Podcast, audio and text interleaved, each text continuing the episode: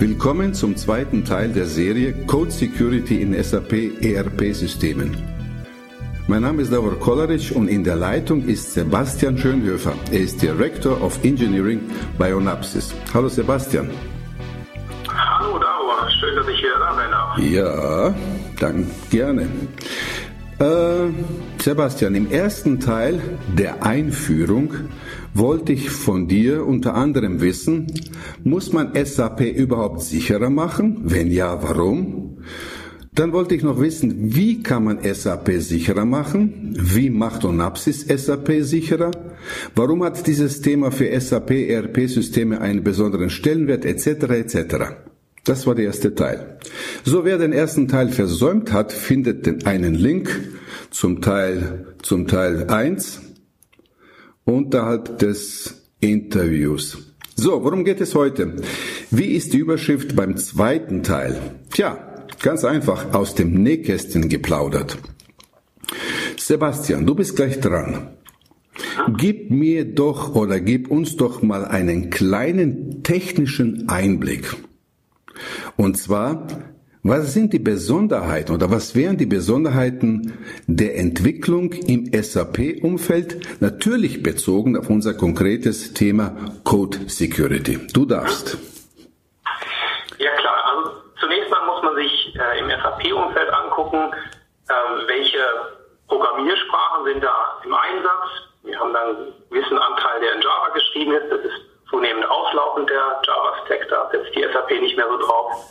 Modernere Sprachelemente haben wir in ähm, zum Beispiel Fiori und SAP UI5 nennt sich das. Das sind die neuen Web-Oberflächen, die es da gibt. Mhm. Ähm, dann gibt es spezifische Sachen, die äh, insbesondere auf dem HANA-Stack benutzt werden, wie das SQL-Skript äh, oder äh, XS Advanced.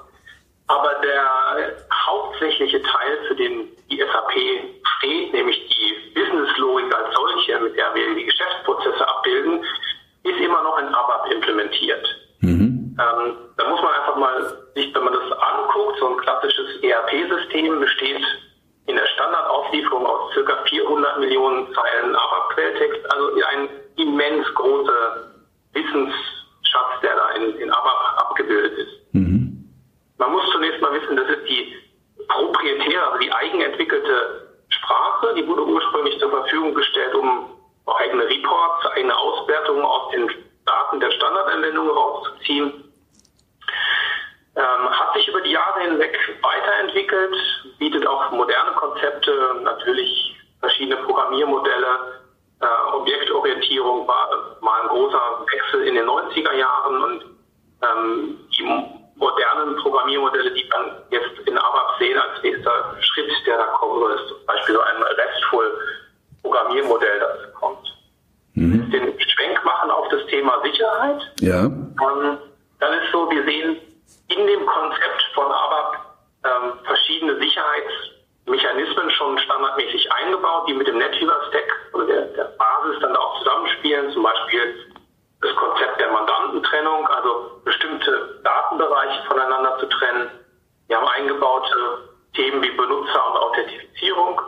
Und wir haben auch eine ziemlich sinnvolle Einschränkung in dem, was ich als Entwicklerin machen kann. Also ich kann nicht alles auf der Datenbank machen, zum Beispiel Datenbanken löschen oder Datenbanktabellen entfernen, das geht nicht.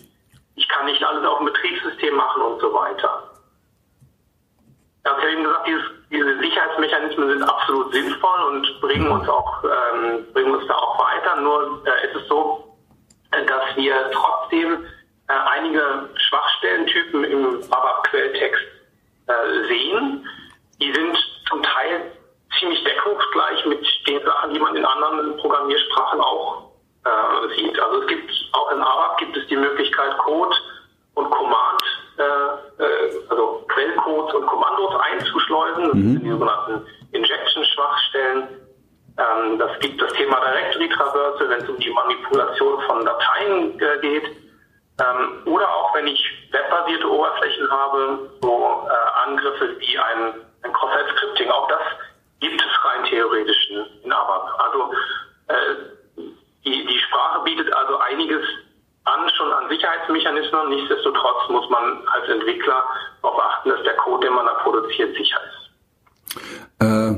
Das gehört nämlich auch auch alles zu eurer Arbeit. Also mir fällt jetzt zwischendurch mal eine andere, ganz eine andere Frage ein. Sag mal, wie aufwendig ist das Ganze aus eurer Sicht beim Kunden, wenn es um dieses Thema geht, was du gerade erwähnt hast?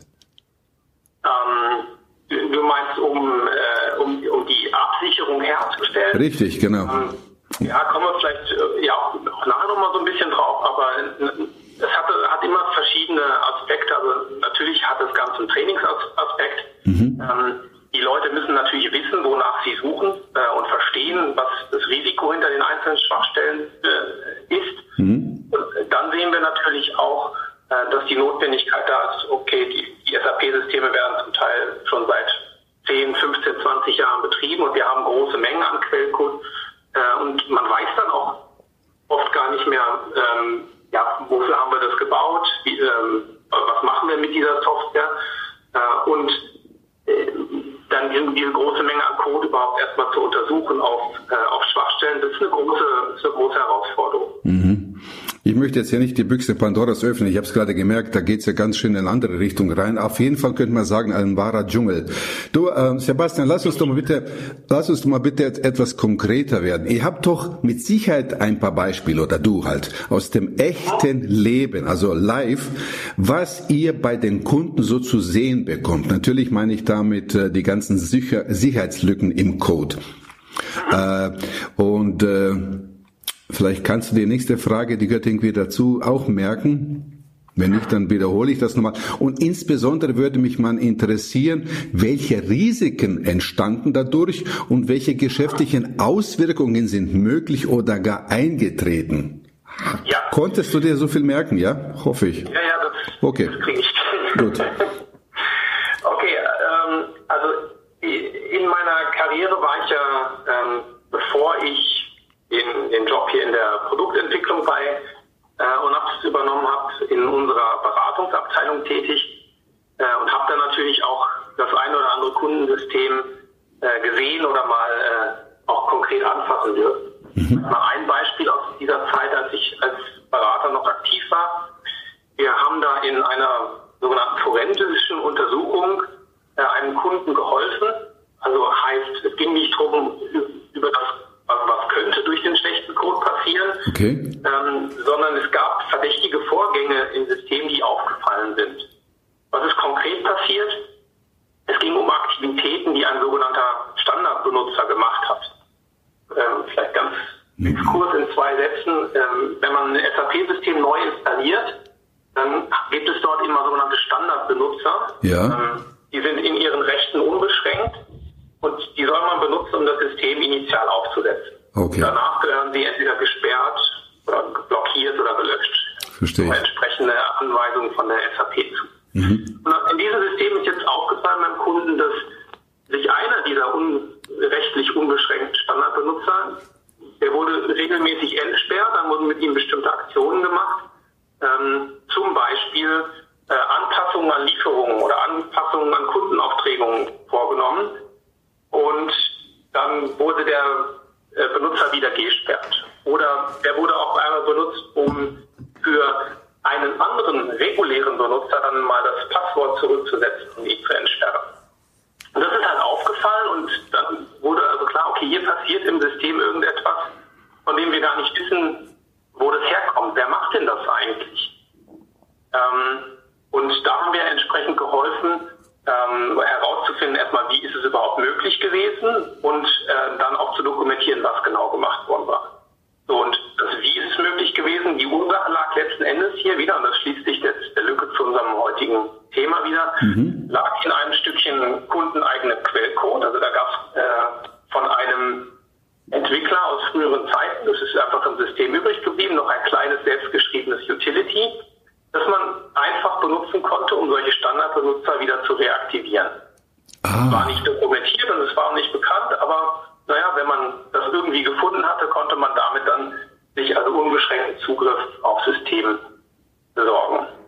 Und jetzt auf deine zweite Frage zurückzukommen, was ist denn konkretes Risiko? Und das war die betriebswirtschaftliche Auswirkung, die wir dann darüber haben.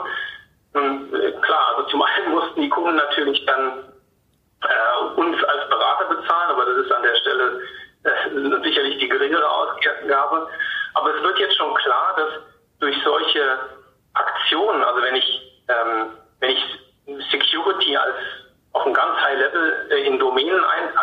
Mhm. Dann gibt es ja immer dieses CIA-Prinzip, Confidentiality, äh, ähm, Integrity und Availability. Ach, okay, ja. Und ähm, die Integrität hier ist, ist natürlich dann insofern äh, gefährdet. Also ich konnte, der Kunde konnte nicht mehr durchgängig nachweisen, dass alle Aktionen an diesen Buchungen von Benutzern ausgeführt waren, die dafür berechtigt waren oder von, auch von Benutzern ausgeführt wurden, wo der Username eigentlich sagte, dass sie es waren.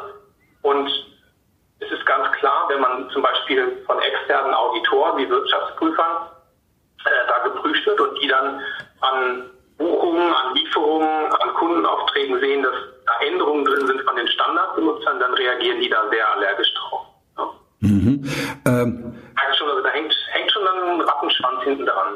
Ja, ich denke jetzt gerade weiter, als du mir das erzählt hast, habe ich das wirklich mir das im Kopf äh, so richtig vorgestellt. Äh,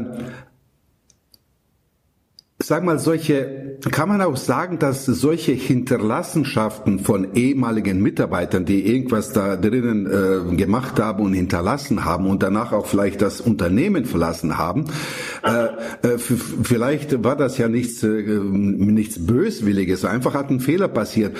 Kann, kann man auch manchmal davon ausgehen, dass solche Hinterlassenschaften vielleicht mit Absicht äh, gemacht werden, um später eventuell einmal irgendwie von außen durch diesen Code sich wieder äh, äh, einschleusen zu können? Oder ist meine, meine Fantasie jetzt ein bisschen zu weit gegangen?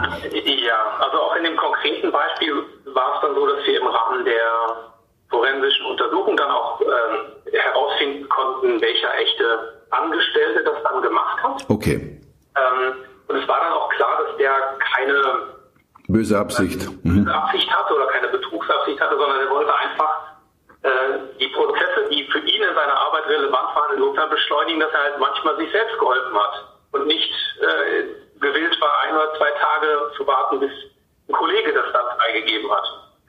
Ja, ah, ja, aber, aber Sebastian, jetzt meine solche Wildwest-Gedanken, die ich gerade zum Ausdruck gebracht habe, äh, wären die aber auch möglich?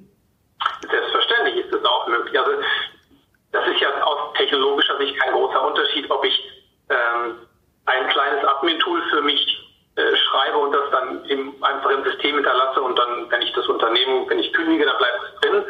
Ähm, und es ist natürlich so, wenn ich mir dann auch noch Mühe gebe, es zu verstecken, dann wird es natürlich noch mal schwieriger herauszufinden, was denn da an sogenannten Backdoors im System drin schlummert. Natürlich ist das, äh, ist das möglich.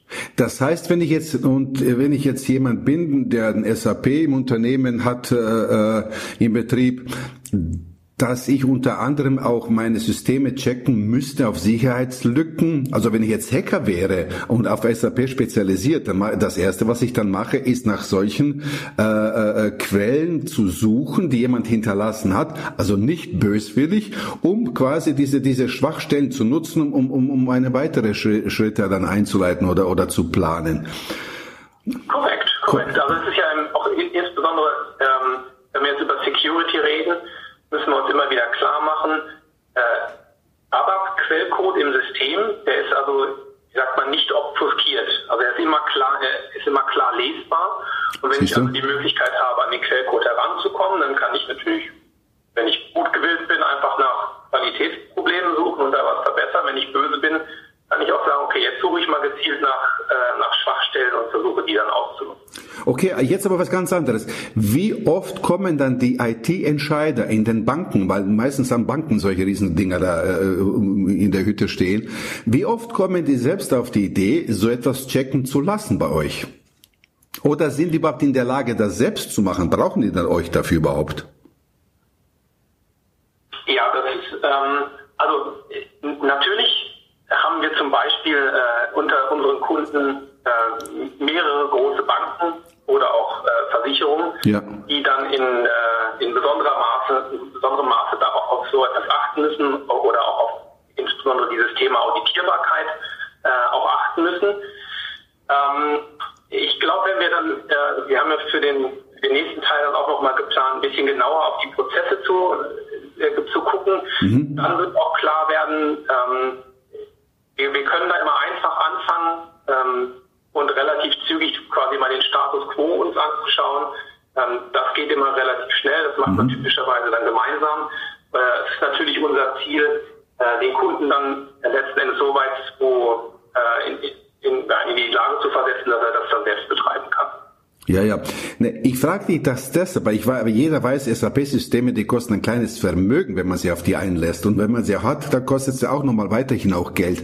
Warum ich dir das die Frage gestellt habe, weil ich ja mittlerweile, ich bin ja schon sehr lange dabei und ich, ich kenne die Kerle draußen und ich habe gerade so ein Bild im Kopf gehabt, das ist das gleiche oder ähnliches, wie wenn man sich jetzt wirklich viel Kohle ausgibt, äh, sich einen Rolls-Royce oder Bentley zu kaufen, ja, und danach irgendwie geizig ist, äh, äh, sich sich äh, auf, auf andere Sachen, die, die man für eine Unterhaltung des Autos oder neue Reifen oder sonstige Geld auszugeben. Also man spart dann an der falschen Stelle. Also man gibt einen Haufen Kohle aus für etwas, was wirklich gut ist und an, andererseits spart man wieder, wo man kann, äh, für, für, für, für eventuelle äh, wichtige Geschichten, wie sich mehr um diese ganzen Sicherheitslücken, um das, was dazugehört, äh, zu kümmern. Deshalb ist es mir auch eingefallen. Ja, äh, Vergleich äh, benutze ich auch. Äh, will, will ja also bedeuten, sowas wie, ähm, äh, du lässt deine Inspektion nicht in einer Vertragswerkstatt machen, weil dir das zu teuer ist. Mai, danke, das. danke, das hätte ich jetzt gerade vorhin auch mit einem Satz sagen können. Ich habe jetzt zehn dafür gebraucht, aber gut, in Ordnung, macht nichts. Du, du, das ist ja total spannend. Also hast du, wir haben, ich, ich gucke gerade Viewer, wir haben noch ein bisschen Zeit. Hast du noch ein weiteres Beispiel? Mhm.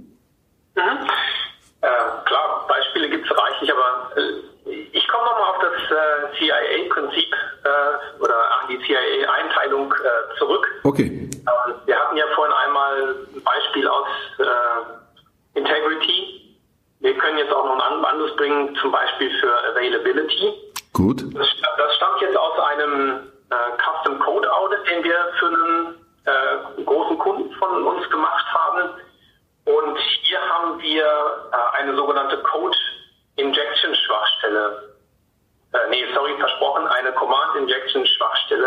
okay.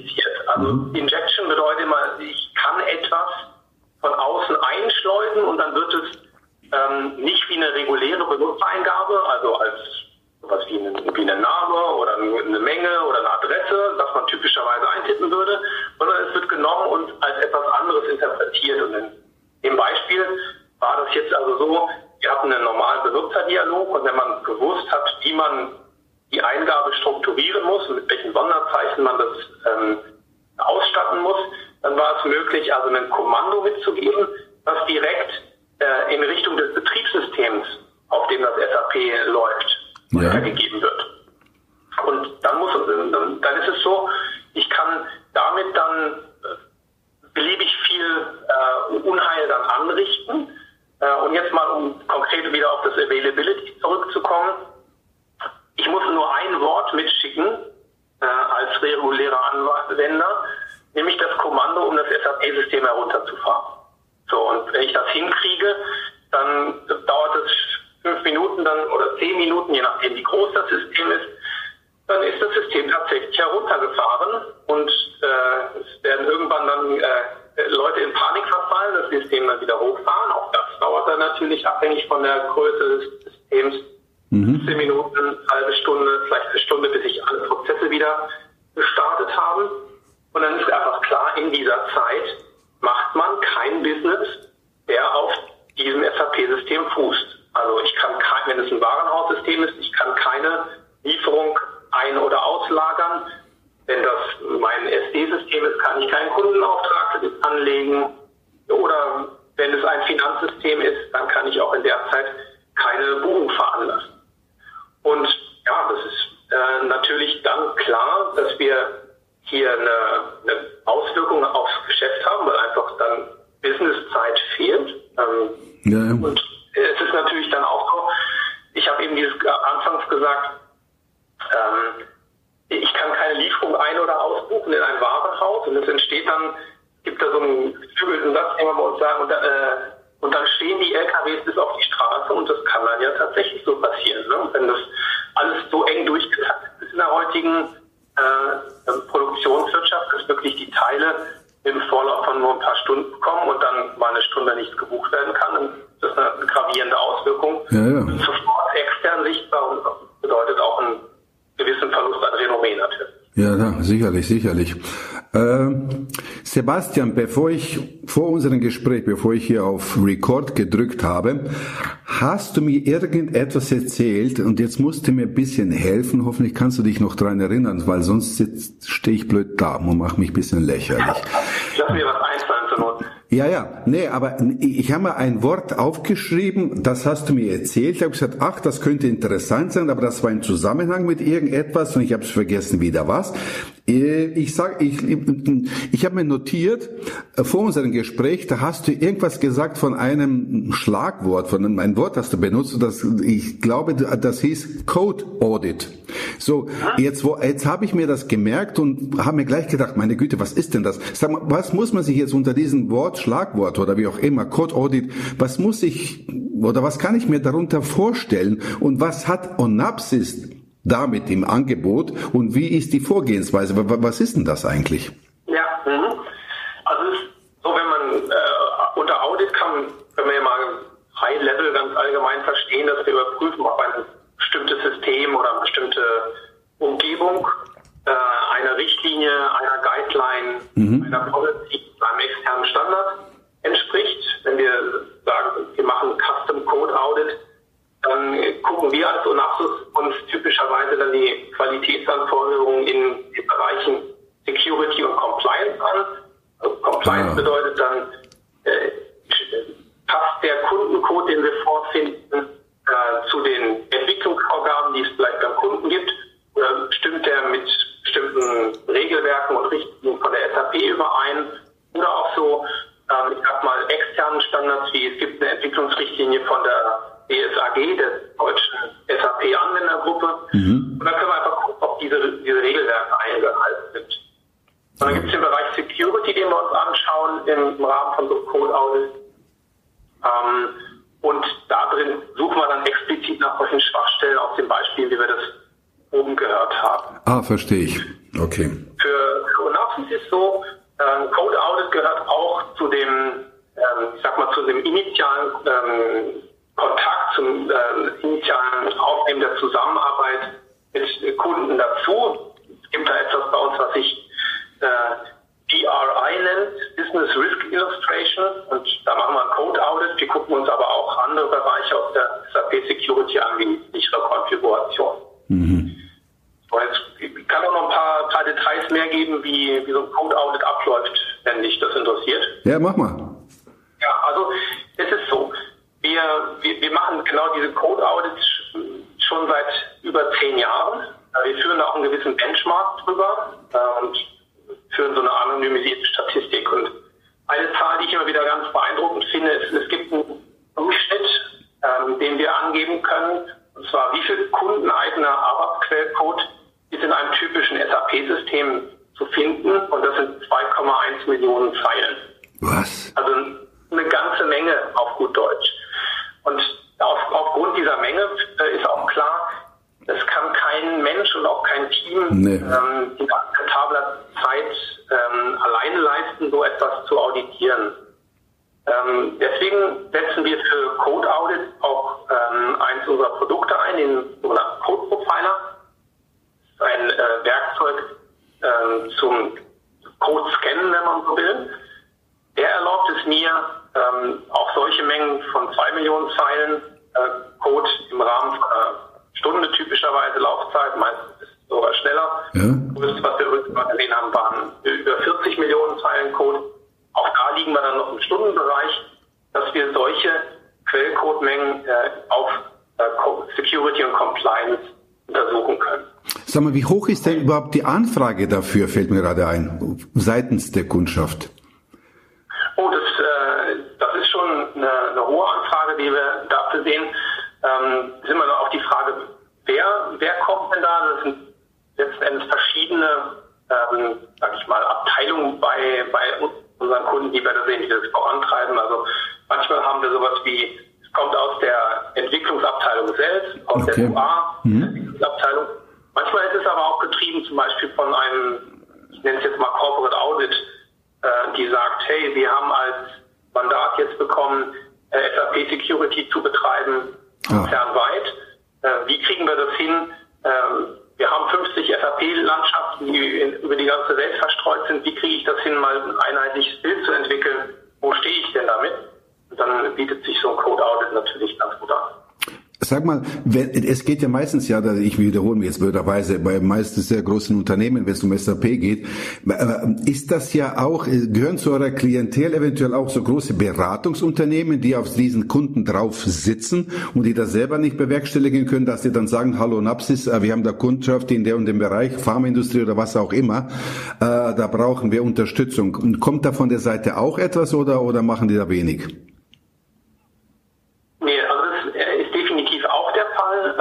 Schon. Wir arbeiten an der Stelle zum einen mit den großen Beratungshäusern zusammen.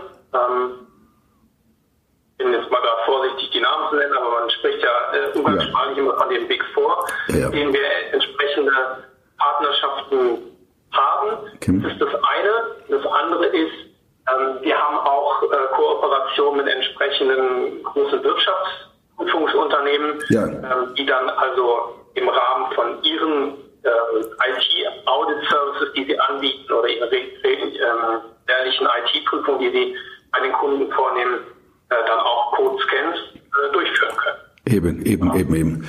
Wunderbar. Äh, ich glaube, wir machen an der Stelle für heute erstmal Schluss, das wird zu lange. Ich danke dir vielmals für das Gespräch und ich freue mich auf unser nächstes Gespräch. Warum? Es wird sich einiges ändern, lieber Zuhörer, bis zum nächsten Mal. Und auch für all diejenigen, die gemeckert haben, ja, die Qualität ist nie so toll, die anderen machen es besser. Ja, ich habe daraus gelernt. In Zukunft, die nächsten Gespräche, die werden anders aufgenommen mit einer höheren Qualität. Das heißt, ja, besser für die Ohrmuschelchen. Und äh, ja, worum geht es? Wir haben gesagt, es ist eine Trilogie. Was erwartet Sie im nächsten Gespräch? Im nächsten Gespräch in unserer Serie oder Session Nummer drei, da geht es um Empfehlungen und Erfahrungen aus Kundenprojekten. Also eine kleine Ausweitung dessen, was wir heute gehört haben von ähm, Sebastian Schönhofer bei Onapsis. Okay, Sebastian, ich danke dir vielmals und dann tschüss bis zum nächsten Mal. Gell?